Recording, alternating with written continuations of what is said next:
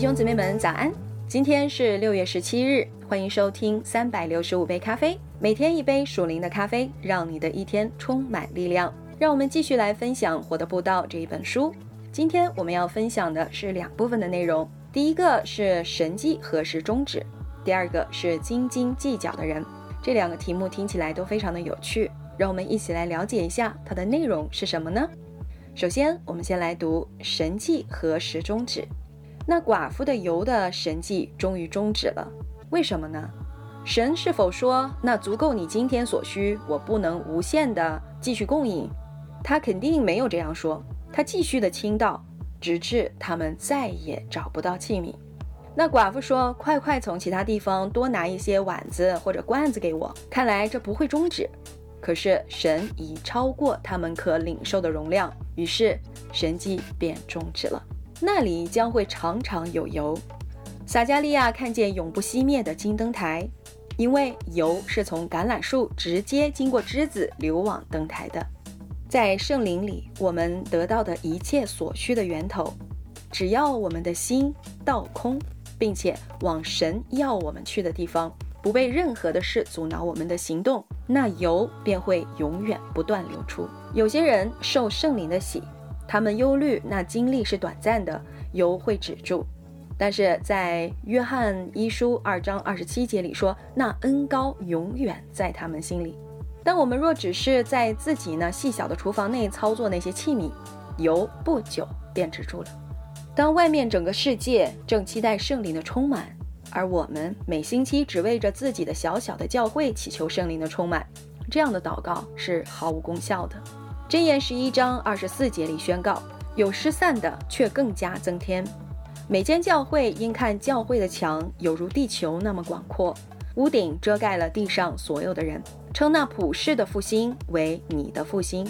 当地方的教会与神赐给普世教会的人同工，地方教会的范围便能扩至普世了。如此的教会将得着圣灵的赐福。假如我们自我封闭，与神在教会中设立的布道者毫无关联，我们将在神的河外不能畅泳。教堂不应变成私人的会所。在德国美丽的科隆大教堂写上一个游人告示：教会不是博物馆，每一间教会应是一个宣教站。所以弟兄姊妹们，有的时候我们只看到我们自己的教会，然后可能会对其他的教会没有什么了解，也从来不为别的教会、别的弟兄姊妹祷告。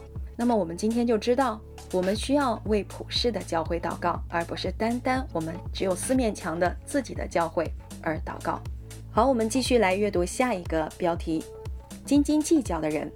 我想，那以色列妇人的儿子匆忙地走到街上，问每个人：“你有没有罐子、碟子或者任何可以借给我们盛油的器皿啊？”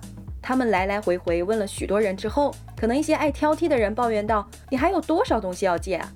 其他人因为害怕损失，宁可保留较大的器皿，好像那些被索求一杯糖的人，只是小心翼翼地每次倒下一茶匙的糖；那些保留或拒绝借出器皿的人，会阻止油继续流出。这种自私的行为会令神迹终止。我们可以帮助复兴的神迹发生，或是在我们小小的厨房内一根一根地限制了它。我们必须与别人一起工作。有些人可能批评。但我们不可推辞。寡妇的儿子只是笑着，知道他们的母亲心里所想的，向人继续借碗来盛油。神的意思是用整条河的油来高抹我们。当耶稣在加拿变水为酒时，他不是倒满了数杯，而是变了一千二百品托的酒，足够他们享用数星期。如果他们想以酒来洗澡的话，也足够他们使用了。这么多的酒，也使那对新婚夫妇不知所措。耶稣喂饱一大群人后，还剩下可装满了十二个篮子的饼碎。过分的谨慎的教会，因担心布道者偷走他们的器皿而不肯协助，结果他们也得不到丰足的供应。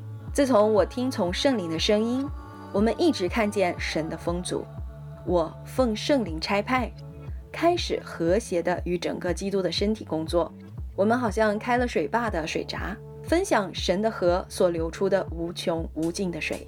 当我们一开始去计算和保护我们所拥有的一小块地，那条河便会改道，岛上的人便被隔离。我们是否渴望有永流的福气？